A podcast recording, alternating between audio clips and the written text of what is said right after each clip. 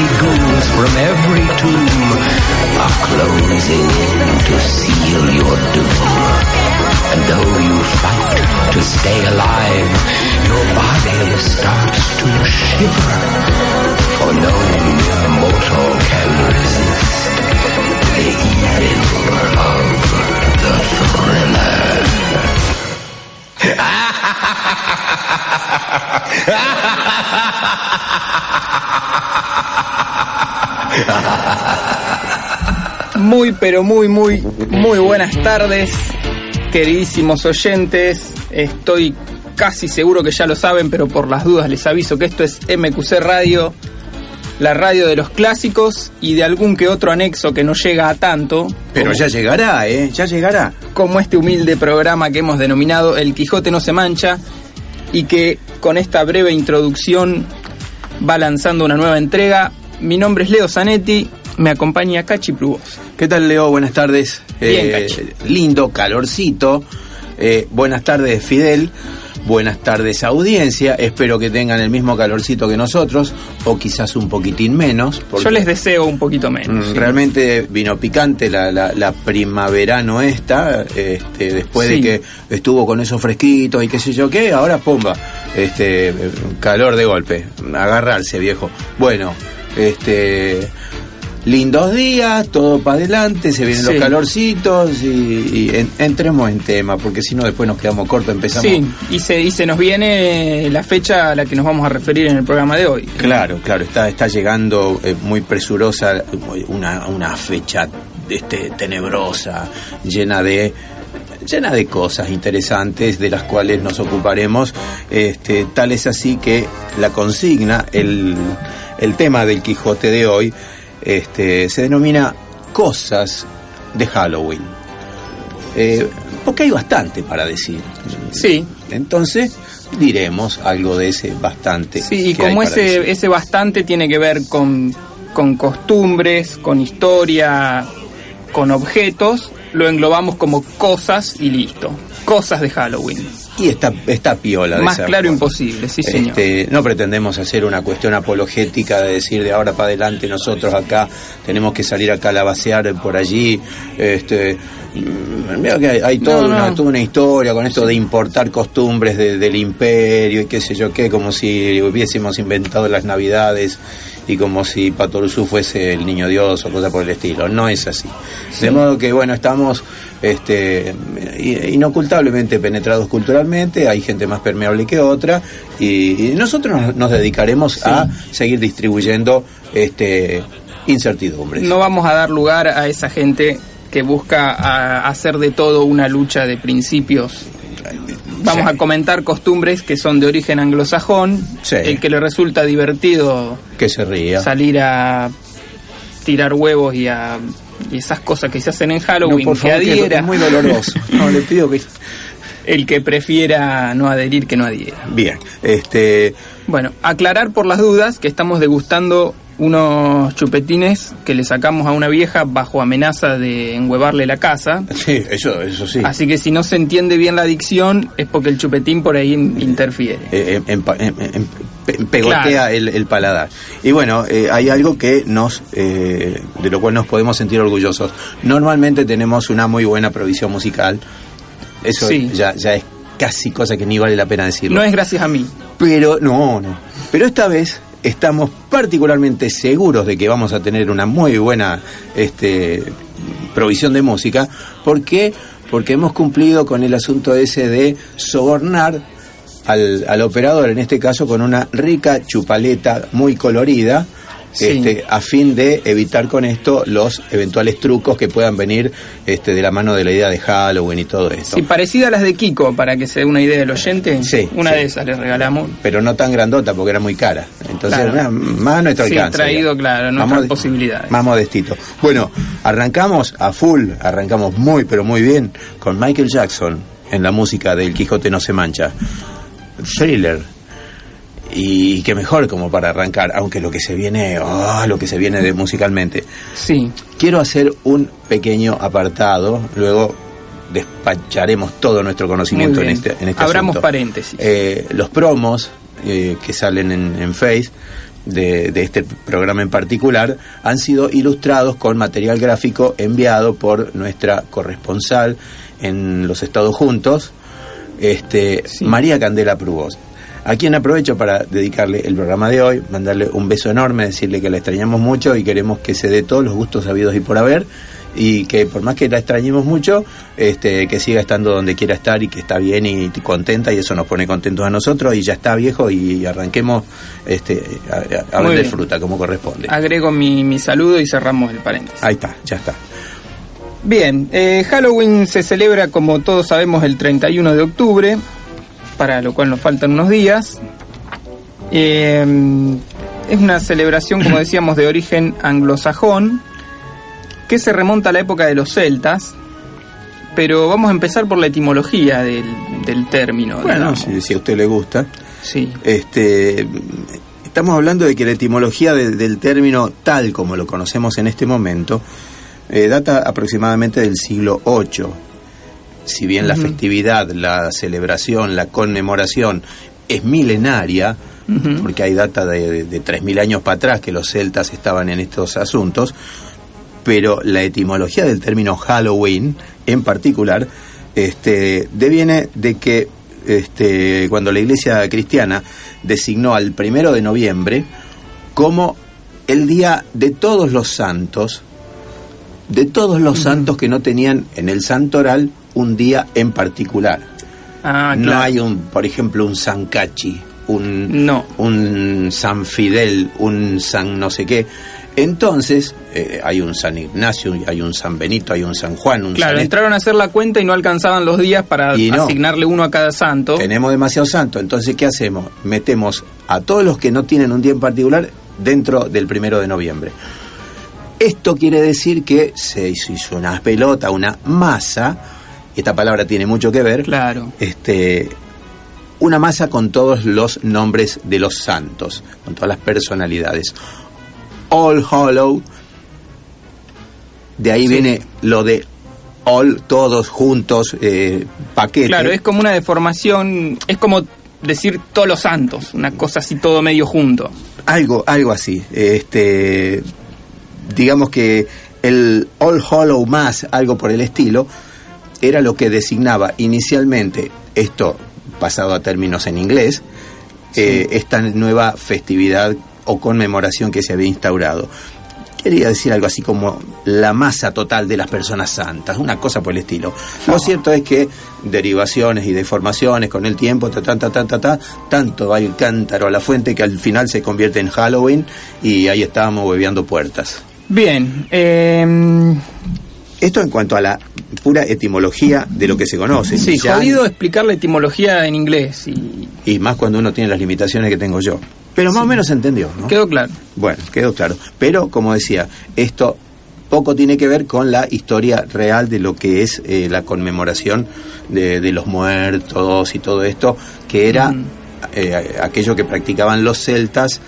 Eh, los celtas, vamos a- a situarnos, eh, un pueblo guerrero que supo habitar zonas de Gran Bretaña, Irlanda, parte de Francia, parte de España. Sí, en su época de más expansión, casi todo centro y norte de Europa, por lo menos de Europa occidental, digamos. O sea, no eran un cualquier piojocito, No, señor. con lo cual tenían elementos este, culturales como para, para dejar su rastro en, en amplias regiones. Bueno, seguimos entonces. La celebración celta de la que después surge el Halloween era denominada Samhain, lo que significa fin del verano. Ajá. Se celebraba el fin del verano que marcaba el fin de la temporada de cosechas y a su vez era el año nuevo celta. Claro, y comenzaba el año oscuro, la temporada oscura. Sí, señor, se venía el, el invierno en el norte. Lógico. Bien, la creencia eh, en, este, en esta celebración del Samhain era de que en ese momento del año la línea que divide el mundo de los vivos del mundo de los muertos se estrechaba considerablemente, permitiendo ocasionales filtraciones. Y eso eh, dejaba abierta la puerta, una puerta dimensional, espiritual, qué sé yo, para que ciertas almas y espíritus este pudieran habitar por un momento eh, el mundo de los vivos, algo por el estilo. Así es, eh, se podían recibir eh, visitas tanto deseadas como indeseadas del más allá. Claro. Se esperaba en esa fecha la visita de, de familiares muertos como dentro de lo deseado y se intentaba ahuyentar a los espíritus malignos, Claro. entre otras cosas, eh, con disfraces y, y máscaras, lo que ya nos va pintando un poco el folclore de, de la cuestión. Eh, estos disfraces y máscaras que por aquellos tiempos tenían un muy fuerte componente tribal y de este, ritualidad, digamos, con un cierto grado de crueldad. Eh, se hacían sacrificios de animales y demás, y con las pieles de estos animales, digamos, obviamente no estaban este, sacrificando gallinas y pollos, con las pieles de los animales que, que sacrificaban, de, de- becerros, cabra, quién sabe qué, este, luego se vestían eh, los oficiantes, eh, dando un- una especie de, de- de imagen muy truculenta, y con esto se pretendía, eh, de alguna manera, ahuyentar al espíritu maligno Claro. que se deseaba ahuyentar. Claro. Jodido, ponete en el lugar del zombie. A ver, O sea, vos venís del mundo de los muertos, Sí. decís el julepe que les voy a pegar claro. y te encontrás con un tipo con piel de oso Sí. mal. ¿Quién me trajo acá? O sea, ¿a, a qué vinimos? Al final, ¿quién es el malo acá? Claro, ¿de qué se trata esto? Estaba mejor allá, de, de donde... Sí. Que por lo menos ya uno ya sabe cómo venía la cosa. Sí, sí. Pero ahora resulta que no sabemos más nada, entonces nos encontramos con que este, no aclaremos que oscurece.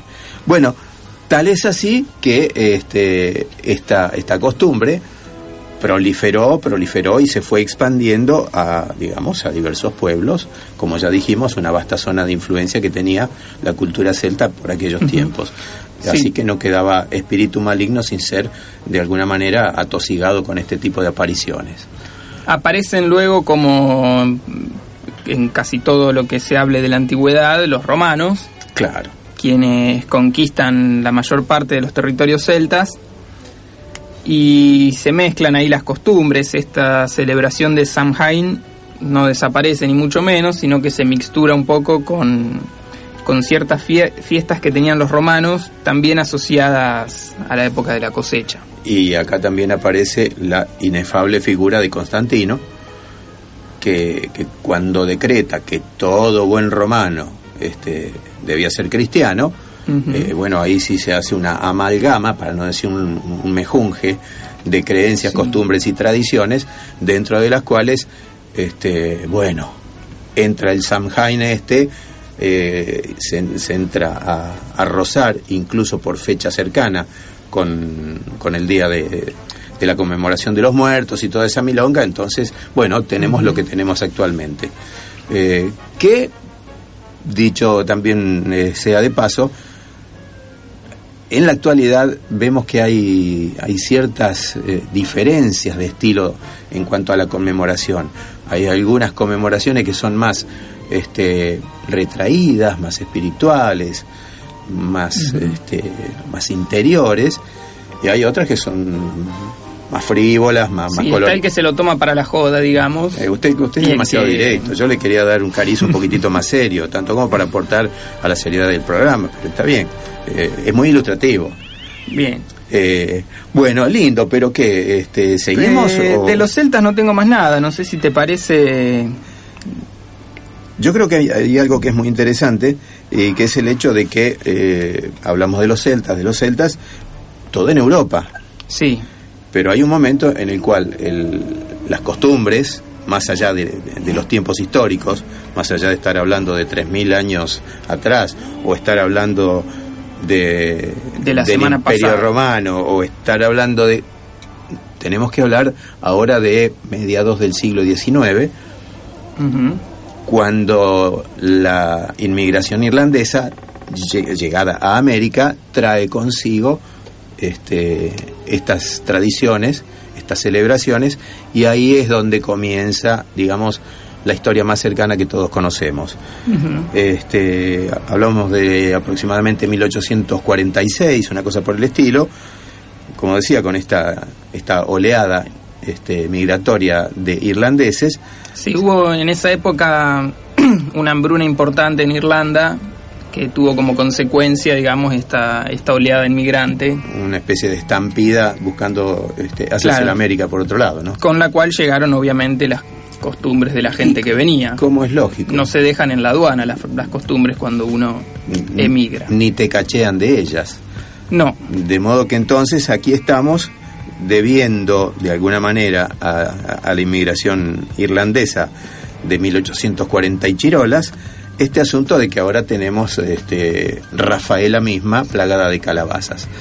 Eh, ya tenemos el, el Sí. festejo, la conmemoración, llámele como le guste, la cosa sobre Halloween ya está presentada. ya está en América, viejo. De acá para adelante empezamos a desarrollar otras cuestiones, pero no sin antes escuchar un poquito de buena música. Proceda. Me parece a mí por lo menos. El Quijote no se mancha. El programa que escuchaba aquella noche el vigía del Titanic. Hasta las 20. Por MQC Radio.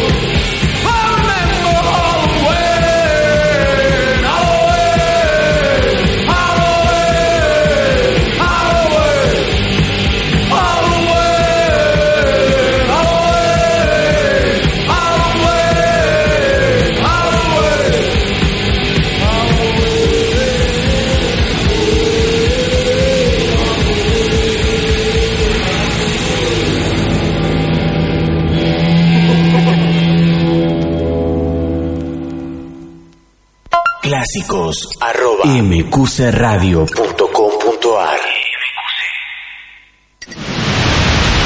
Inicio de espacio publicitario. MQC, más que clásicos. En Santiago Deportes, el lema es todo. Todo lo que se usa, todo lo que tenés que tener, todo lo que necesitas. Para toda la familia. En una palabra, todo lo de siempre, para todos. Y sí, Santiago Deportes, siempre, siempre. Con un servicio técnico práctico y efectivo reparamos la computadora de tu casa, la de tu negocio, la de tu empresa, la de tu amigo, la de la vecina mala onda que te barre la basura a tu vereda, la del tipo que se sienta al lado tuyo en la cancha con la novia que pregunta ¿Quién es el de amarillo con silbato? La del panadero buena onda que te guarda las facturas que más te gustan. Si te decimos que también reciclamos cartuchos de tinta, instalamos cámaras de seguridad y vendemos todo tipo de insumos informáticos, te darás cuenta por qué cada vez son más los que vienen a Stark. 3 de febrero 622 03492 578 622. Búscanos en Facebook. Stark, Laboratorio Informático. 155 27 437. Clásicos. Clásicos. Más que clásicos. Tres noches a puro teatro en el Centro Cultural La Máscara. Viernes 30 de octubre a las 22, colección de pequeñas piezas improvisadas presenta Mostras. Sábado 31 de octubre a las 22 y domingo 1 de noviembre a las 20, Las Arcanas. Las noches no son eternas. Reservas de 18 a 20 al 503 222. Los tiempos cambian, el periodismo también. Haciendo periodismo de verdad. Diario Castellanos. Fin de espacio publicitario. MQC. Más que clásicos. Cachi Provost. Un espíritu inquieto como un colibrí y curioso como una jirafa. Leonardo Zanetti. Un pensador decidido que va de frente como el cangrejo. Como dijera Calderón de la Barca. Lo bueno, si doble, dos veces bueno. El Quijote no se mancha. Hasta las 20 por MQC Radio.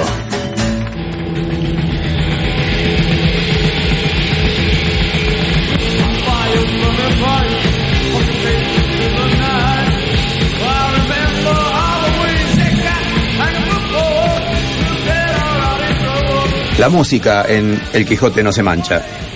The Misfits, Halloween. Y con esta voz así, todo, todo llena de toda engolada, este, seguimos Sí. con Halloween. Estamos un poco acalorados, creo que el pogo estuvo de más, Cachi. Días como hoy no, No da, no, no da. es recomendable. No, es cierto. Vamos a tenerlo Sí en cuenta para la próxima. Sí el revoleo de remeras. Claro. Pero poguear en estos casos no da para nada. Bueno, a ver. Bien, eh, habíamos llegado ya a Norteamérica. Sí. Eh, hablamos de mediados del siglo XIX y de los irlandeses que llegaban con sus costumbres. La costumbre de llegar, esa que tienen los La irlandeses. costumbre de llegar, sí, Qué señor. cosa con esta gente. Bien, eh, la celebración de Halloween fue acompañando a los colonos. Un hito importante que señala la historia de la, de la fiesta es el año 1921, cuando se produjo, el primer, se produjo el primer desfile oficial de Halloween. Fue en la ciudad de Minnesota. Ah, se tomaron su tiempo, 1921. Sí, claro, la fiesta nunca dejó de celebrarse, pero se la apropió el Estado, digamos, en esa época. Claro, claro. Como acá que tenemos los carnavales organizados por la municipalidad. y Halloween para todos se llamó en ese momento. Una cosa así. Estaba pensando en 1921, no sé si no coincide justo con la ley seca. Mm, Para mí que, un poquito más para adelante. la no ley sé, seca, habría que ver. Eh, sí. si una cosa tiene que ver con la otra, pero lo más probable es que no. Eh, bueno, en las décadas siguientes fue creciendo la popularidad, en, sobre todo en los Estados Unidos, también en Canadá, y a partir de la década del 70 y 80 se produce la gran internacionalización del festejo, de la mano ya sí más estrictamente de los Estados Unidos y de su cine por sobre todas las cosas. Y conveniente es aclarar también que en el año 1950 hubo una especie de movida mm, vía consigna Ajá. de truco o, o trato, de trato o, o- o- Sí, o la vieja treta, historia que sé ya yo, explicaremos. que a, a la cual ya, ya, ya comentaremos, claro, eh, que fue motorizada por UNICEF, sin ir más lejos. De modo que, eh, digamos, si nos puede dejar un, un manguito destinado a, digamos, a fines loables, bueno, bienvenido sea el Halloween y todo su merchandising. Bueno. Así fue que don, don, don UNICEF, eh, por allá por los 1950, se mandó esta, esta especie de movida, este, no digo internacional, pero Halloween por la paz. que- algo así, algo así. Sí. Y la paz y el derecho de los niños a tener lo que no tienen. Bien. No, Eh, nos va quedando algo, por ejemplo, no sé si, si ya con esto se redondeó la data histórica. Sí, la, la época, decíamos, de los, las últimas décadas del siglo pasado, la ya mencionada penetración cultural de Estados Unidos en prácticamente todo el mundo, El cine. despar- terminó de desparramar esta celebración en mayor o menor medida casi por todo el mundo. Donde también no vamos a entrar en detalles de cada caso, pero se producen las mezclas con la cultura local en, en cada región. Eh, en este caso hay algo interesante. México, País limítrofe, muy cercano, pero también con tradiciones muy fuertes, muy, muy, con una personalidad muy, muy fuerte, una personalidad de, de Estado, de, de pueblo muy fuerte, tiene su forma de celebración y tiene sus eh, objetos, que ya no son las calabazas, por ejemplo, las calabazas iluminadas por dentro, que ya mencionaremos de qué se trata esta historia, sino que en, en la cultura mexicana la cosa es como más colorida, más Ujú. florida, el personaje central son las Catrinas, es una Ajá. suerte de figura esquelética femenina, no exenta de un, de un grado de elegancia y de belleza, eh, una media extraña, pero Ajá. que es la que de alguna manera convoca a la celebración en la cual el pueblo mexicano se acerca a sus, a sus muertos queridos y no solo les deja flores y les deja adornos muy coloridos en sus tumbas, sino que les llevan comidas, este, regalos. Es una manera Sí. de tener al, al muerto querido, tenerlo nuevamente presente y estar junto a ellos en una íntima, alegre, mesuradamente alegre celebración presidida por la imagen de la Catrina. La Catrina vendría a ser como una muerta elegante, digamos. Claro, Una claro. Mirta Legrand, digamos, en pocas palabras. Estabas buscando el momento para meter el aguijón. Bueno, sí, lo encontraste, Leo. Usted te ha seguido el pie, discúlpeme. Eh, bueno, sí, ahí la tenemos a Catrina, toda maquillada, esquelética, dientuda. Y, este, ¿Quién no tiene tatuada una Catrina? Hay muchísima gente que se tatúa Sí. las Catrinas. Eh, Sí, está muy presente la calavera directamente también en, De hecho, en de Estados, en México, digo. Claro. Eh, más explícita que la calabaza norteamericana que tiene su, su aspecto calaveresco. Claro, claro. Pero como, sí, es como una calavera pasada por Disney, más, más, en- Sí, sí. más apto para todo público. Está bien, está bien. Y bueno, y en cuanto a los mexicanos, algunos le dan el toque de esa cosa tan tan tan grata que es vestirla a la Catrina, ya no dejarla en en huesos nomás. Pa- Ujú. este, la dejamos vestidita y con una vestimenta, en no pocos casos, que recuerda el, el estilo de vestimenta de Frida Kahlo, por ejemplo. Una, una querida, recordada, valiosísima este, artista mexicana que justamente ha hecho del recogimiento de los valores eh, culturales mexicanos una, una bandera de toda su vida. De modo que ahí andan las Catrinas disfrazadas de Frida Kahlo, eh, vestidas como o evocando a Frida Kahlo. Muy bien. eh, tengo algunas costumbres. Y como yo también para tengo mi tirar costumbre, medio- no ando por ahí ¿Quién no las tiene? yo, seguro. Costumbres referidas a Halloween, digo, Bueno. Cachi. Ah, no, yo pensé que decía, por ejemplo, hacer bolita de moco en el cine. No, Ah, eso queda no. feo. No, no. Bueno, bueno, entonces refiérase usted entonces a Eh, sus costumbres de Halloween. Por empezar, eh, poner junto a la ventana, a la vista, una vela por cada difunto que recuerde la familia. Ajá. Esto viene de la mano de, de lo que comentábamos al principio, de que en esta época los, los difuntos vienen para este lado a visitar a su familia. Claro. Le corresponde una vela a cada uno, Ajá. como para que ningún muerto se vuelva ofendido por haber sido ignorado en, en su domicilio. Está bien. En mi caso sería una vela narigona, llegado el momento. Claro, estaría bueno caracterizarlas Claro, para para, que cada- cada zombie sepa cuál es la suya. digamos. Hablemos de espíritu. Eh, sí, que tiene que porque ver no con- vienen en cuerpo, es verdad, no, no es apropiado el tema. Más, más abstracta eh, la representación. Sí, señor. Bueno, ahí está. Espero que en algún momento alguien haga una, una vela con una prominencia eh, este, y de alguna manera me evoque. Pero que falten unos 100 añitos para eso. No, este, no, Por lo no se vayan apurando. ¿Quiere que le cuente cómo viene el tema de la calabaza? Porque hablamos sí, de la calabaza. ya teníamos que ir llegando a la calabaza. Eh, es hora, porque es un elemento muy, muy emblemático de todo lo que es la, en este caso la festividad. Porque así- hemos dicho que hay este, regiones y hay modismos culturales que lo toman con mayor recogimiento y otros que lo agarran más para la chacota. Vendrían a ser los yanquis en este momento Claro. en este caso. Eh, ahí le vendemos a todo el mundo lo que sea, le metemos calabaza por todos lados, calabaza que se ríen, calabaza enojada. ca- calabazas.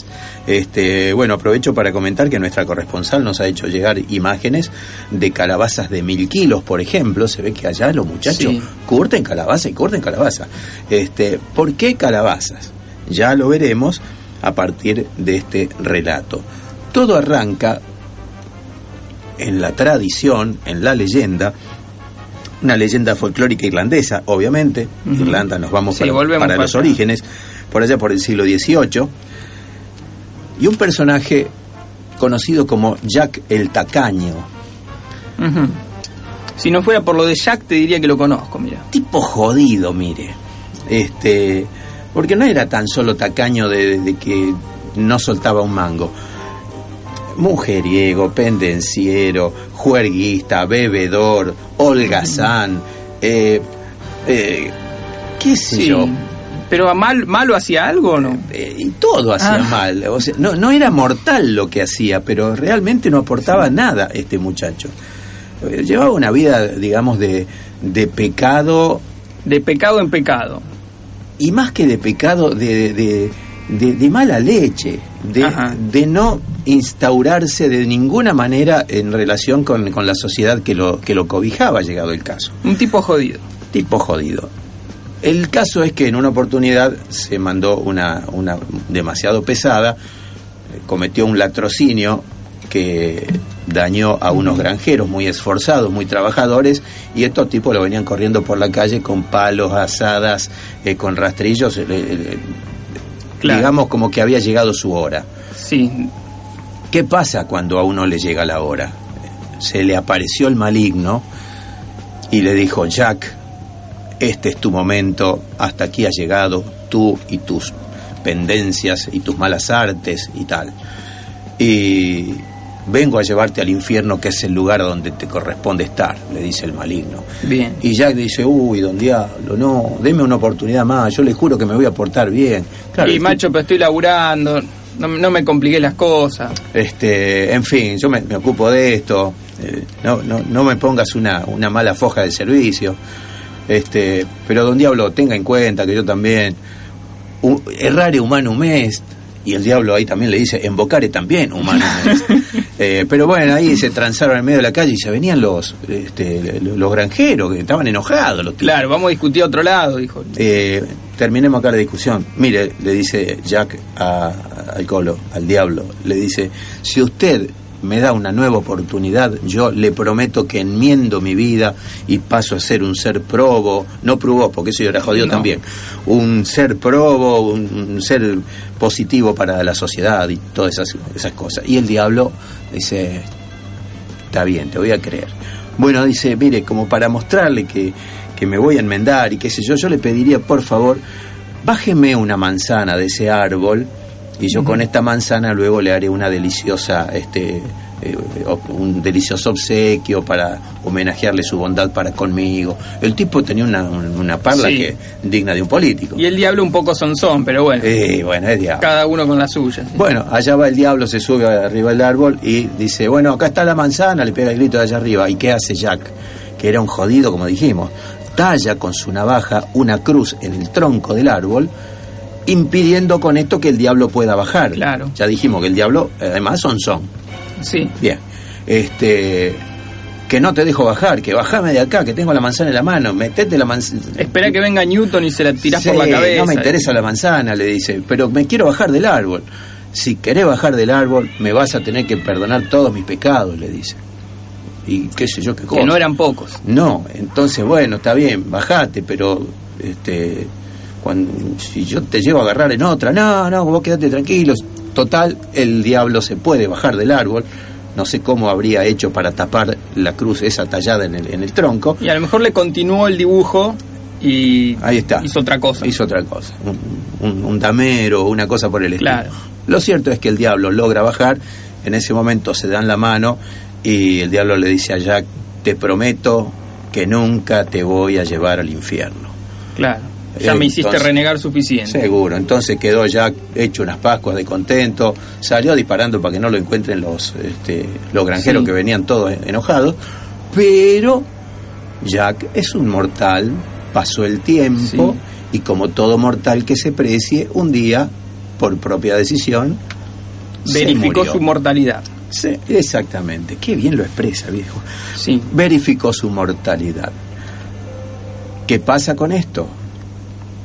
Que se fue al infierno. Estaba El- cerrado. El infierno estaba cerrado. En el cielo lo intentó. Y en el cielo le, le dijeron, Nero, con todos los pecados que O sea- cometiste, no te podemos dar lugar acá. Alguno que otro dejamos pasar acá medio mirando para otro lado, Sí, pero, no, pero- lo tuyo ya no. Hemos dejado entrar cada uno, pero no, lo tuyo ya es mucho. Vuelta para el infierno. Y allá sale otro, un diablito de, de segunda, digamos, un secretario, cuerno más chiquito. Le dice, mira, acá manda a decir el, el jefe que hizo un trato con usted. Que dijo que usted no iba a, a ser requerido nunca en el infierno. Y de hecho no es requerido en el infierno. Y, pero en el cielo no me aceptan, dice Jack. Y bueno, lo lamento. Eh, pero hable usted con su jefe, con el don Satanás. Eh, mire, manda a decir Satanás que como mucho, y acá empieza a redondearse el asunto de la calabaza, Sí. como mucho le puede ofrecer, ya que no la entrada al infierno, porque esto ha sido pactado correspondientemente, eh, El le- diablo era sonso, pero los pactos. Ah, sí, un hombre de palabras la lo hay. ¿eh? Sí, señor. Este, dice, acá le manda esta brasita encendida muy luminosa, contenida dentro de un nabo, un nabo, entiéndase, el fruto, este, el vegetal, Sí. este, hubiera sido más piola un coco, pero el tipo le pone un nabo, no sé por qué, tenía nabos en ese momento, este, úsela como linterna, úsela como farolito y vaya a divagar por lo que le queda de, por el resto de la eternidad, andará usted este, por esos caminos, y ya no de Dios ni del diablo, eh, solo, este, pero si quiere y si lo encuentra muy oscuro, ilumínese con esta brasita. Ahí Claro. queda entonces, de alguna manera, redondeado el asunto de que eh, a Jack se lo conoce como Jack O'Lantern, Jack of the Lantern, Sí. Jack el de la linterna, Jack el del farolito. Con todo esto se hace una deformación que llega a ser Jack O'Lantern, el nombre que se le da a las calabazas. Sí, señor. Pero ¿por qué estamos hablando de calabazas si venimos hablando de nabos? Resulta que cuando los irlandeses se trasladan hacia América con todo su bagaje cultural, como hemos dicho, buscan nabos y no hay. Mirá que ¿Estás buscar... seguro? Sí, pero es que... Es, es- es- ¿Buscaron bien, Cachi? se ve que no. Bueno, lo cierto es que nabos había, pero pocos. O en todo caso había calabazas que eran más grandes y Había más calabazas y muchas. Claro, y eran muchas. Entonces, ¿qué hace? Mira, a falta de nabo, metámosle calabaza. Y ya que hay lugar, le ponemos una vela, una vela encendida adentro. Sí. Y no faltó el creativo que dijo, y acá le vamos a entrar a tallar alguna carita, de alguna manera recordando el gesto horroroso y oprobioso de Jack, este tipo tan jodido Claro. que a tanta gente jodió, a tanta gente jodió que hasta se dio el lujo de joder al diablo. Míralo vos. Entonces, ahí es como luego los años, las tradiciones, las costumbres, aunque el mercado adoptan esta modalidad que es la la, calabaza con la lucecita adentro, que viene de aquellos tiempos en los cuales Jack hizo una de cada color y le encajaron un nabo con una con una brasa. Este, Bueno. colorín colorado. eh, Te has recibido de narrador oral. le estoy disputando el, el puesto a la Silvia Marcioni, Sí. voy a perder, pero con, con honores, digamos. Te contaste un cuentazo, Cachi. Ahí está. Bueno, este, Sí, sí, música, totalmente. viejo. Un- totalmente. música, un trago de algo fuerte. El Quijote no se mancha. El programa que escuchaba Noé, esperando que den el pronóstico meteorológico. Hasta las 20. Por MQC Radio.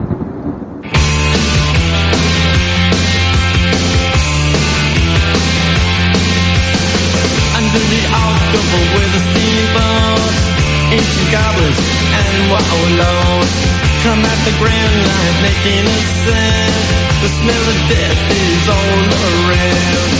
And at night when the cold wind blows, no one cares, nobody knows. I don't wanna be buried in a pet cemetery. I don't want to live my life again. Be buried in a pet cemetery. I don't want to live my life again. Took me to the sacred place. This ain't a dream, I can't escape. Molars and fangs that are picking up bones. Spirits moaning among the tombstones. And at night when the moon is bright, someone cries ain't right. I don't wanna be buried in a pet cemetery. I don't want to live my life again. I don't wanna be buried in a pet cemetery.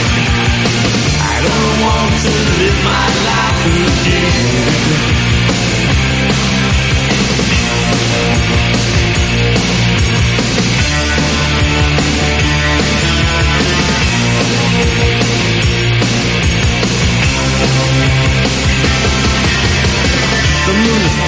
The air is still. All of a sudden, I feel a chill. Victor is grinning, flesh is riding away. Skeleton dance, I curse these days. And at night when the wolves cry out, listen close, then you can hear me shout. I don't wanna be buried in a pet cemetery.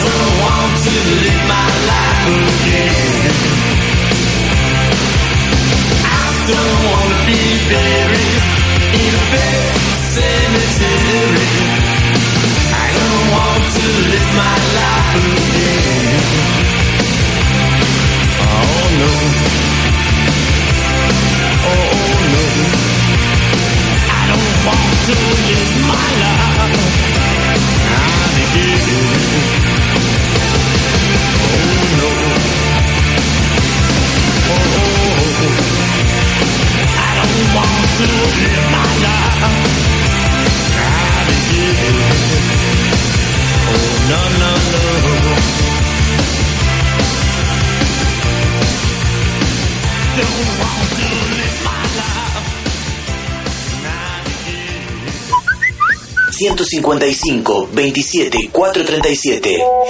Clásicos. Clásicos. Más que clásicos. Inicio de espacio publicitario. MQC. Más que clásicos. En Santiago Deportes, el lema es todo. Todo lo que se usa, todo lo que tenés que tener, todo lo que necesitas. Para toda la familia. En una palabra, todo lo de siempre, para todos. Y sí, Santiago Deportes. Siempre, siempre. Hay muchas formas de contar la realidad, pero una sola, de informar la verdad. Haciendo periodismo de verdad. Diario Castellanos. Diario Castellanos, día a día, haciendo periodismo de verdad. Daikiri, ropa unisex de calidad y a la medida de tu bolsillo. En Daikiri encontrás la mejor indumentaria para vos, para ella y para él, al precio que querés pagar. Daikiri, Güemes 157. Fin de espacio publicitario. MQC. Más que clásicos. El Quijote no se mancha. El programa que estaba escuchando Van Gogh cuando decidió cortarse una oreja. Hasta las 20. Por MQC Radio.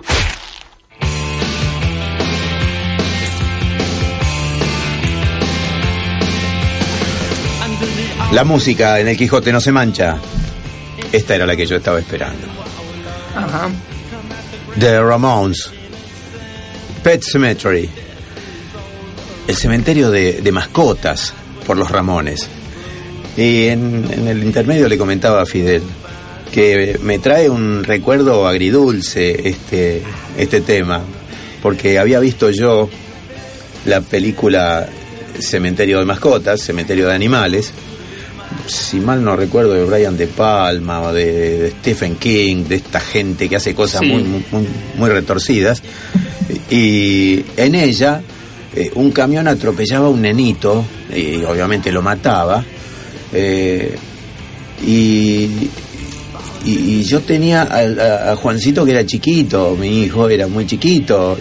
Y esa peli me, me había causado una cosa muy profunda, un, este, algo feo. Y cada vez que escuchaba este tema me venían imágenes de esa, Claro. de esa peli. Cada vez que escucho este tema me vienen imágenes de la peli. Ahora el nene ya está grande, ya come solito, ¿vio? Este, el tema es un temazo.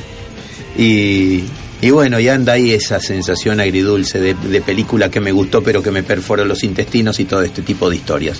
Está bien. Todo Generó algo, esa es la idea. Y sí, eh, eso es lo que hay- suelen causar las buenas obras de arte. Sí, señor. Eh, bueno, ¿qué más queda como para seguir charlando sobre cosas de Halloween? Yo tenía una breve anécdota, o más que anécdota, un- una curiosidad sobre las costumbres, antes de que pasemos a otros temas más macabros. El tema de las manzanas acarameladas, Ah, está. es parte del folclore tradicional de Halloween, que durante un buen tiempo cayó casi en desuso a partir de un mito urbano que decía que, mm, que había algunos malvados que introducían cuchillas de afeitar dentro de las manzanas para, eh, para dañar a los pequeños Juancitos, por ejemplo. Claro, no, qué gente de... eh, será- En realidad, más allá de algún caso aislado que se conoció y que no pasó a mayores, eh, fue más un mito exagerado que otra cosa, pero pagaron el pato a los productores de manzana que vieron caer su mercado. Claro, claro. Manzana, fruto que se cosecha justamente para la época de Halloween, de ahí que, Ajá. que haya sido tan popular en su momento a modo de dulce esto de manzanas acarameladas. Claro, claro, claro. Sí, sí, sí, cubiertas de toda una melaza y, y- y con algunos pochoclitos pegados y cosas por el estilo, que ya no son pochoclitos, sino palomitas de maíz o cosas Claro, por el estilo. popcorn. Popcorns. Este, lindo, lindo, me gustó.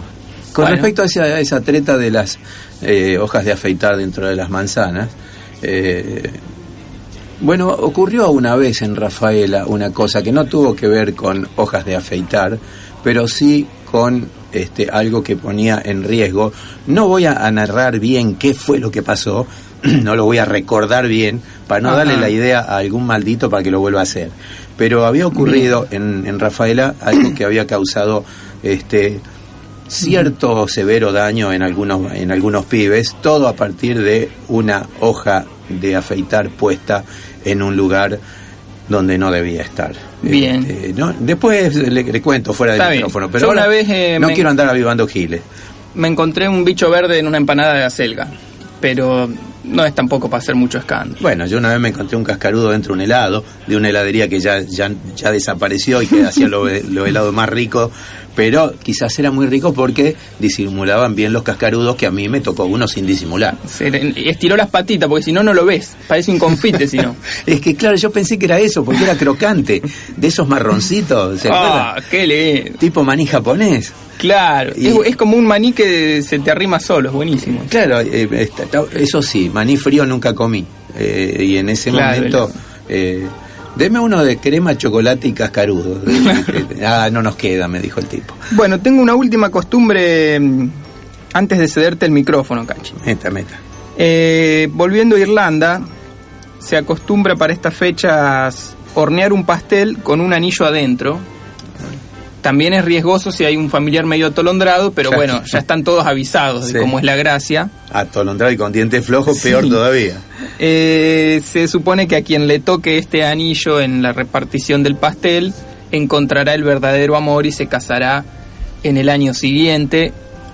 No, gracias, paso de lo dulce en mi caso, pero bueno. Claro, claro. Alguien pedirá medio pastel si se puede. Viste que hay para todos los gustos. Bien. Eso es todo, Cachi. Este, estaba pensando, y yo que no me casé ni por iglesia ni por nada, que simplemente me casé, fui, puse el gancho y ya está, me salvé de los pasteles tramposos, me salvé de, de- de- de unas cuantas cosas. No, Ajá. no me salvé de, haberme casado, pero bueno, eso está Y bueno. no, pero bueno, te evitaste alguno. Digamos algo más entonces. Junto con toda esta milonga de Halloween, Sí. no podemos no hablar de este, la leyenda del jinete sin cabeza, porque tiene una íntima ligazón una cosa con la otra. Resulta que este un señor de nombre Washington Irving, en una oportunidad se le ocurre escribir una, este, una novela, más que una novela, un relato breve, un relato corto, que lo sitúa en una población muy pequeña, una villa, un, mire, una, una nada, Sí. una mota de polvo cósmico en, en algún mapa. Este, este, este lugar sería el pueblo de Sleepy Hollow, que está situado en el condado de, West, de Westchester. ¿Por qué Ajá, es un pueblo ese? que existe. Es un pueblo que existe en realidad. Ni a pueblo llega, una villa, una, una, una porquería, para decirlo de alguna forma. Este, eh, está en el, estado, en el estado de Nueva York, sobre una de las, eh, de las márgenes, cercano a una de las márgenes del río Hudson, está muy cercano al río Hudson, a 50 kilómetros del centro de Manhattan. O sea, el que anduvo alguna vez Está por Manhattan mano, sí. sabe que a 50 kilómetros de ahí, de Rafaela a Esperanza, menos aún, este, ahí tiene Sleepy Hollow. Eh, como gran atractivo, el pueblo tiene este, una, una especie de, de iglesia eh, de estilo holandés. Una especie, no, es una iglesia. Claro. Una iglesia de estilo holandés, que es la que sirvió, digamos, de, de inspiración para la película este, Sleepy Hollow que se hizo luego, bla, bla, bla, bla. Ya daremos este, puntualidades al respecto. Eh, la gente va, cuando llega el momento, va a conocer la iglesia, dice, ah, bueno, qué fenómeno. Se saca selfies. No mucho más que eso hay. Lo pintoresco es que al lado de la iglesia está el cementerio, que no es tampoco la gran cosa, pero tiene el atractivo, si es que algún atractivo puede tener un cementerio, que allí es- descansan los restos del señor Washington Irving, que es el autor de este relato llamado La leyenda del jinete sin cabeza o si a usted le gusta la leyenda de Sleepy Hollow. ¿Y de qué trata este asunto? Esto se desarrolla en una colonia holandesa, el, el relato breve, se desarrolla en una colonia holandesa de nombre Tarrytown, que está muy cercana, muy cercana a la villa esta de Sleepy Hollow. En esta colonia, imagínense, gente de pueblo, estamos hablando Todos de... campesinos. Estamos hablando de finales del siglo XVIII, mediados del siglo XVIII. ¿Qué nos queda más que trabajar, comer, procrear felizmente para, para ampliar la comunidad? Volver a procrear. También, lo más felizmente que se pueda. Y a la noche, a falta de videos, radios, buenos programas y qué sé yo, nos juntamos a comer algo, charlamos y nos contamos historias de fantasmas, de aparecidos, de cosas tremebundas. Que bueno, alguno habrá querido contar algún cuento verde, pero dijeron, no, no, negro, No. acá contamos cuentos de fantasmas, no jodas. Adaptate. Eh, sí, porque allá, allá habrá otro pueblo donde, donde se, se- sean bien recibidos estos cuentos, pero acá hablamos de cuentos de fantasmas y de aparecidos y cosas así. El más terrible de estos, de estos personajes a los cuales se, se hacía alusión en, estos, en estas sobremesas era el espectro del jinete sin cabeza. Era un soldado que en una batalla, una batalla sin nombre, para darle como más misterio a la situación. o no se le ocurrió a Irving. Sí, para pero, mí. pero queda piola. Está piola Una batalla sí, sin sí, nombre. Me gusta, me gusta. Este, parece que ligó un cañonazo en la cabeza que lo decapitó como corresponde. Cualquier persona normal que reciba un cañonazo en la cabeza, este, es muy posible que sea decapitada. Sí.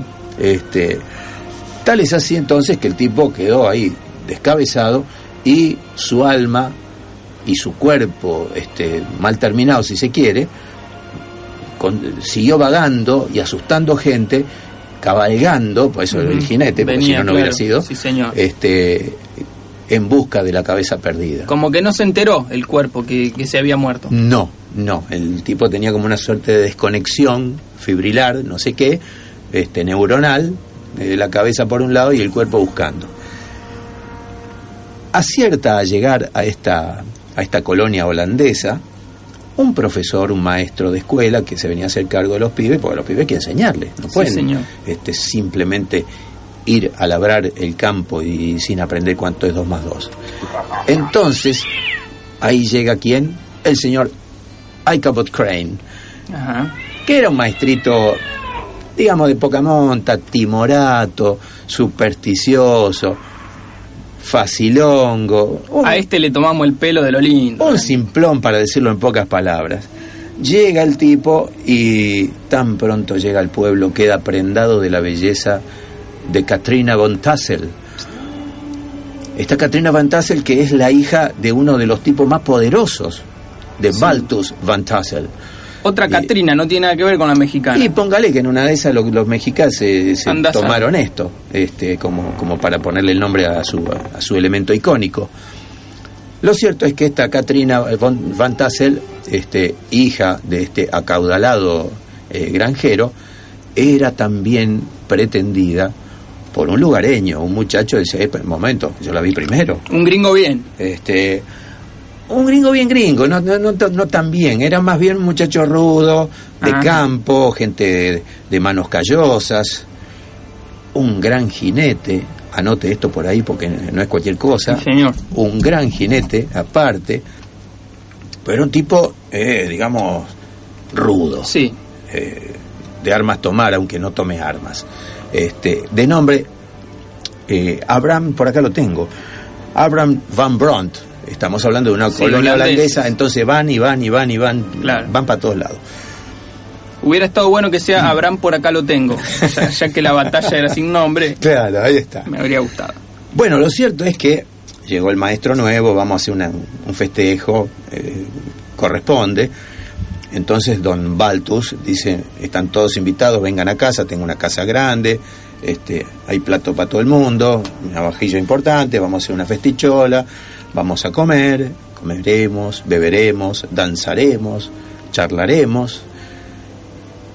Y luego de las comidas, a modo de sobremesa, como solemos hacer, nos seguiremos contando esas pintorescas historias de aparecidos, fantasmas y qué sé yo. Bueno, allí fue este Ichabod Crane, invitado de honor en este caso, porque a él se lo recibía en la comunidad, y el tipo se iba con el cuchillito abajo el poncho, dijo, aprovecho la oportunidad, la saco a bailar a la Katrina Van Tassel y este, le declaro mi amor y aprovecho y le pido la mano al, al padre que va a estar por ahí y, y va a estar chupado el viejo, me va a decir que sí. Ya que estamos, busco el cura y, y listo. Para mañana cocinado estamos. todo ahí en, en un ratito. Total que hemos dicho al tipo tímido, timorato, amagó una vez, amagó dos veces, amagó tres veces y no llegaba el momento de la declaración. Dijo, bueno, voy a esperar a que se vaya el último de los invitados, me quedo y ahí me despachó con, con toda tranquilidad. Pero ¿qué pasó? Llegó el momento de la sobremesa y con la sobremesa llegaron los relatos y con los relatos apareció quién de nuevo. El jinete sin cabeza. ¿Cómo lo adivinó? Porque te estoy siguiendo muy atentamente. Qué Jaime. bien, qué bien el tipo. Bueno, lo cierto es que ahí aparece quien, quien se pone a charlar. Sí, yo una vez lo vi al jinete sin cabeza, me persiguió. Eh, lo bueno del jinete sin cabeza es que no puede tener esa risa estentoria que tienen los aparecidos. No, No tiene con qué reírse. claro. Entonces simplemente te persigue el tipo. Y, y bueno, se mandó todo, todo el, el- el relato y ahí quedó Ichabod Crane temblando como una hoja en invierno. Sí. En verano también puede temblar las hojas, para el caso Sí, es lo mismo. cierto. Bueno, total que no llegó a este a declarar su amor a Katrina y mucho menos a pedirle la mano No. a, a Sí, don, en, en ese estado no estaba para conquistar nada. a don Baltus Van Tassel. Eh, don Baltus dijo, mire muchacho, esto ya se, está, ya se está haciendo tarde, hora de terminar el Quijote, así que vamos cerrando la velada. Este señor Ichabod Crane, lo esperamos mañana para que empiece a dar clase, hasta aquí llegó lo nuestro. No pudo decir otra cosa don Ichabod Crane, pero Abraham Bartus, eh, eh, sí, Van Brunt, Abraham Van Brunt sabía lo que, lo que pretendía este Ah, les- Ichabod sí. Crane. Total, sale Ichabod con su caballito, sale rumbo a su casa y para llegar a su casa tiene que atravesar senderos, bosques, usted sabe cómo son los Sí, bosques a la noche, senderos. esas, esas ramas de los árboles que parecen brazos de algún aparecido que te quieren rasgar las, las carnes y todo eso, y el tipo iba con un julepe que no le cabía, y de pronto que le aparece la figura de un jinete que lo persigue y el tipo en una de esas goteadas alcanza a ver que el jinete no traía cabeza. Bueno, este, Julepe para 40 y, y allá sale disparando este, el amigo Ichabod Crane y sabía como consigna que tenía que llegar a atravesar un puente. ¿Vio estos puentes que tienen los yanquis que parece una especie de galpón, pero con dos Ah, puertas? Sí, señor. Había Puente que- techado. Un puente techado, un puente cerrado, para que si venís chupado no te caiga para los costados. Viene bien, bien, eso. está bien, sí, señor. Lo cierto es que él sabía positivamente que si alcanzaba ese puente y lograba traspasarlo, el jinete no iba a poder, quién sabe por qué el jinete sería claustrófobo, no lo sabemos. Vaya uno a saber. El jinete no lograría atravesar el puente y estaría a salvo. ¿Qué pasó con todo esto? Este logra Ichabod Crane llegar a, a atravesar el, el puente Podríamos dejarlo acá y, y no, no, y el suspenso para el próximo programa. Bueno, dale. No, no, Este, no bueno, aguanto yo. Lo cierto es que atraviesa el puente Ichabod Crane y ve que el jinete eh, sin cabeza está del otro lado, en la otra entrada, encabritado su corcel, como, como combrón que es hijo de una gran siete y se me escapó, pero que le arroja lo que sería una cabeza, pero que no era una cabeza, sino que le arroja una, una calabaza con una flama adentro y la carota tenebrosa que le terminó de poner un julepe Claro. espantoso. a Casi lo mata del susto, ya que no lo pudo alcanzar. Totalmente. Bueno, al otro día eh, se buscaron vestigios de la presencia de Ichabod Crane, pero él había puesto, como se dice en los cuentos, pies en polvorosa, dijo, habrá otra Catrina en algún lugar, yo me las pico de acá, viejo, acá no me convence el pueblo, está muy complicado. Lo único que encontraron es algo que tiene olor feo, pero no viene el caso. Este, no estaba más Ichabod Crane, y la historia se cerró allí. Pero todo hace suponer que fue el joven Abraham Van Brunt, Ajá. enamorado de Katrina Van Tassel y muy bien, muy buen jinete. Sí, acá lo tengo anotado, mira. Claro, ahí está, ahí está, yo lo veo, con Colorado. Un buen jinete que aprovechó el julepe que tenía este muchacho y su susceptibilidad propia para terminar de redondear la historia y, y sacarse al fulano de encima sin mayores dolores. Está bien. Eso es en líneas generales lo que nos quiso contar en aquel tiempo Washington Irving, en este relato que luego fue tomado este, en, hacia 1920 por uno de los primeros cineastas que hubo y dijo vamos a hacer eh, una película muda, desde luego, eh, muda y sin cabeza, El sin cabeza se llamó la película, Luego, para 1949, esta historia fue retomada por Walt Disney en una producción de dibujos animados que he visto y que es genial y que es, digamos, de, las, de los relatos que más se atienen al relato original de Irving.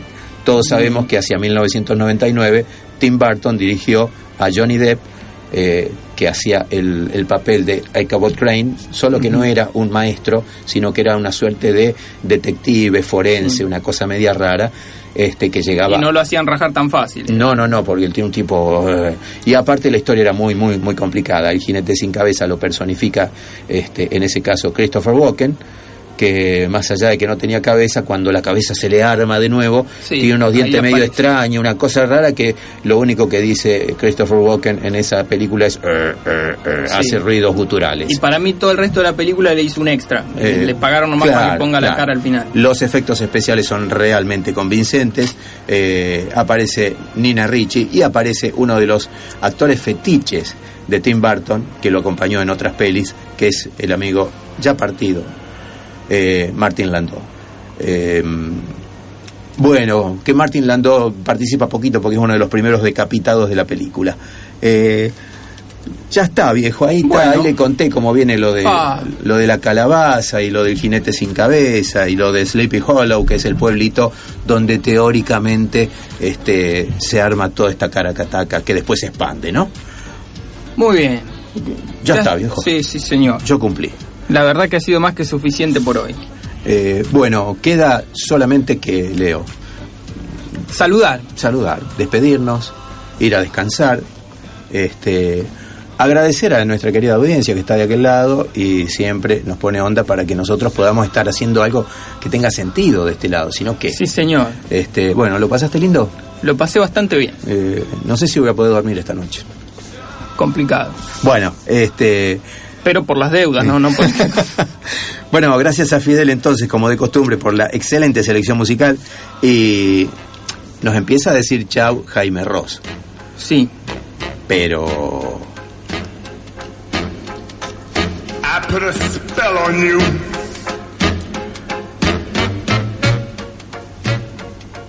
Nos despide. Screaming Jay Hawkins. I put a spell on you. Algo así como te metí una maldición o un hechizo. ¿Por dónde? Por allá. Hasta la próxima.